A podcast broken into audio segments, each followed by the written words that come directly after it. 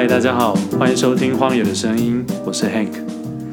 那我们今天呢，继续会读到离开时以我喜欢的样子，树木西林这本书的第七章。那是这本书的最后两章，第七章跟第八章。我最近在读书的时候呢，就发现到说，我其实越来越期待可以赶快把这本书念完，去读新的一本书，就是比较有动力了。所以让我们接续着来读今天的第七章，让我们一起看下去，读下去，然后迎接新的一本书。第七章五，关于工作与责任。零九二，即使时代在改变，我也不曾想过要怎么搭上潮流的顺风车，尽可能不去想时代的风向。广告的世界似乎与我很合呢。拍了广告之后的我，渐渐发挥力量。确立了自己的位置，感觉拍广告是我作为演员的垫脚石，自己都觉得有些不可思议。然而，即使时代在改变，我也不曾想过要怎么搭上潮流的顺风车，尽可能不去想时代的风尚。所以那个时候，有位资深女演员叫住了我，对我说：“你呀，去拍什么广告？这样是不行的。”我便回答她说。不会啊，我觉得很好。我并不打算让时代的波动或潮流影响我。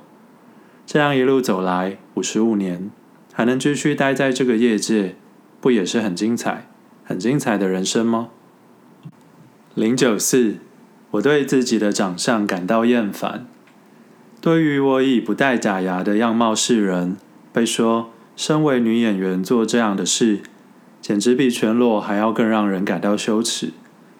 在电影《小偷家族》中，我的头发很长，看来是不是很可怕的老太婆？我对自己的长相感到厌烦，会再度去拍是枝裕和导演的作品，也是因为我想着这是最后的合作了，而向他提案。我已经是后期高龄者，已到了得考虑关店的时期了。另一方面，我也想让世人看见人逐渐变老、崩坏的样子。越来越少人与高龄者生活在一起，不是每个人都知道人老了会变成这样的吧？也有人说我在电影之中大吃橘子的模样很动人，那是用牙龈去磨果肉，没有牙齿就是这么一回事啊。零九六，创造的创字。与创伤的创、创办高的创字是同义的。毕竟所谓的创造是先破坏再建造，是某个地方弄伤了，便将那里修复。这虽是为自己辩护的说辞，但如果我需要创造点什么的话，那创造的创字与创伤的创、创办高 OK 绷的创字是同义的。毕竟，所谓的创造是先破坏再建造，是某个地方受伤了，便将那里修复吧。在日本电影金像奖的颁奖典礼上，我的发言是很不恰当的，我自己明白。但对于看着电视，认为最近电视内容不大有趣的观众而言，就算只有一人能说出“哦，我看到这一段了”，我也发挥了一点的效用。身为最低阶的创造之人，我只会这样做了。以前我也曾觉得不美的人也会变美，这句广告词并不是谎言。认为广告并不一定要说实话，我曾经是这么主张的人，还慎重地将此作为自己的原则。不过，当自己变得无法接受这样的想法时，在其中试着挣扎、反抗。也不错，我是一路这么走来，今后大概也会这样吧。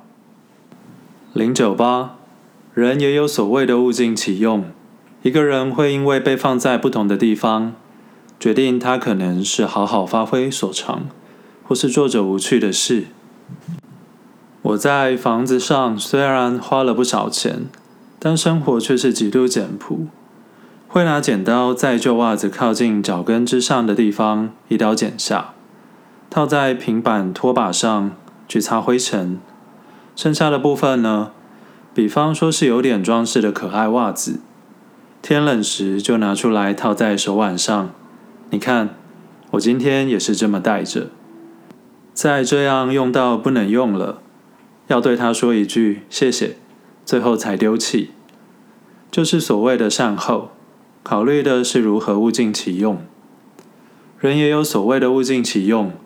一个人会因为被放在不同的地方，决定他是发挥所长，还是做着无趣的事。但是世界上几乎所有人都无法找到最合适的职业。有些人如果可以遇上真正适合的工作，就不会有这么多悲伤了。我有时候看人都会觉得这人应该是很难受吧。但我不是什么咨商师、顾问，无法对他说什么。虽然我对他说点话也不会怎么样。是啊，我不认为演员是最适合我的工作。但是，一回神过来，已经做了这么多年了，这让我很是感激。零九九。我没有基础，基础是每一个人教我的。世上的每一个人都是我的老师。关于自学演戏一事，不是到处都有人吗？看到很多人这样做，就试着将他们的动作拿来套用，便是最初的学习。像鲁山人，基础的那些东西是真的去学，但篆刻、雕刻则是偶然接触。最后自学成师，并没有特别做什么，将学习的方法作为基础，不论做什么都是可以成的。我没有基础，基础是每一个人教我的，世上的每一个人都是我的老师。第一百篇，一零零，不被期待才能做出最好的东西。我问川崎先生：“你不觉得哪里怪怪的吗？”美人拍起来会更美是可以理解，但不美的人在照片中可以变漂亮，不是很奇怪吗？他说：“是耶，嗯，就表示底片的品质好啊。”我又接着说：“可是这很奇怪吧？两人你一言我一语，开拍时业主那边的代表一个都没来，我就想不被期待。”才能做出最好的东西。所以，像刚才说的，寺内贯太郎一家就是东拼西凑的电视剧。电视台的高层都来了，这个说要这样，那个说要那样，多头马车之下，全部的意见都丢进去，揉成一团，最后就变成了一部不知所云的连续剧。所以，完全不被期待，交给专业去发挥是最好的。第一百零三篇一零三，伤害这世界的是老人的任性跋扈。时候到了，就收拾好自尊，站到旁边，把路让出来吧。有次，九米宏先生开玩笑，想说要辞去 News Station 的主持，觉得工作很累很烦。那时的他想要退出，但公司不肯放人。正好我上他的单元节目《最后的晚餐》那个系列，我就对他说：“九米啊，你想离开的话，随时都可以离开，没必要去想你开了一个洞，没人来补怎么办？一定很快就有谁来了，一有空位，马上就会填起来。我是这么想。有句话说，年轻的人失败对世界不会造成什么伤害。”伤害这世界的是老人的任性跋扈。我今年已经七十四岁了，有资格被当作任性跋扈的老人了。然后最近我才发现一句很棒的话：时间到了，就带着自尊站到一旁去。看到这句话时，我在心中大喊：对，就是这样。时候到了，就收拾好自尊，站到旁边，把路让出来吧。这就是我现在的心情。第一百零五篇一零五，若刚好做的是自己喜欢的事，又能靠这个为生，便值得大大的感谢。然而一开始便设想靠兴趣吃饭，就是狂妄了。日本画家秋野不举曾说过：“想靠兴趣吃饭是一种狂妄。我也这么认为，因为世上的人为了求生存，不论喜欢或不喜欢的很多事，都非做不可。若刚好做的是自己喜欢的事，又能靠这个为生，便值得大大的感谢。然而一开始便设想靠兴趣吃饭，就是狂妄了。第一百零六篇，若只是一个好人，便无法观察别人，还得要是令人讨厌的家伙，才做得来演员这一行。我完全不是什么好人，个性非常乖僻，常常这样斜眼看人。不过，一名演员连这样都办不到的话，是不行的。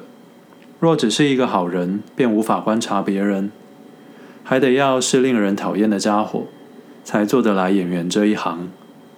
我奉劝各位父母，不要想让儿女当什么演员，婚姻一定会失败，不可能顺遂。要是顺利的话，就不适合做这行了。